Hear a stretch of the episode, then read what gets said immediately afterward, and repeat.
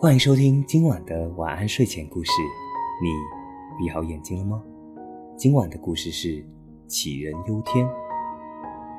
从前呢，在杞国有一个胆子很小的人，而且有点神经质。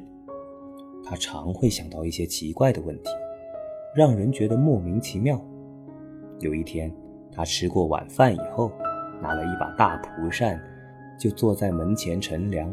并且自言自语地说：“哎呀，假如有一天天塌了下来，那该怎么办呢？我们岂不是无路可逃？可能会被活活的压死啊！那这我不就死得太冤枉了吗？”从此以后，他几乎每天都会为这个问题发愁、烦恼。朋友见他终日精神恍惚、脸色憔悴，都很替他担心。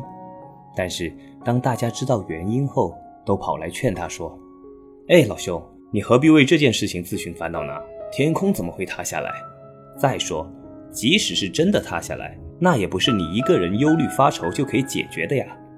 想开点吧。”可是，无论人家怎么说，他都不相信，仍然时常为这个不必要的问题担忧。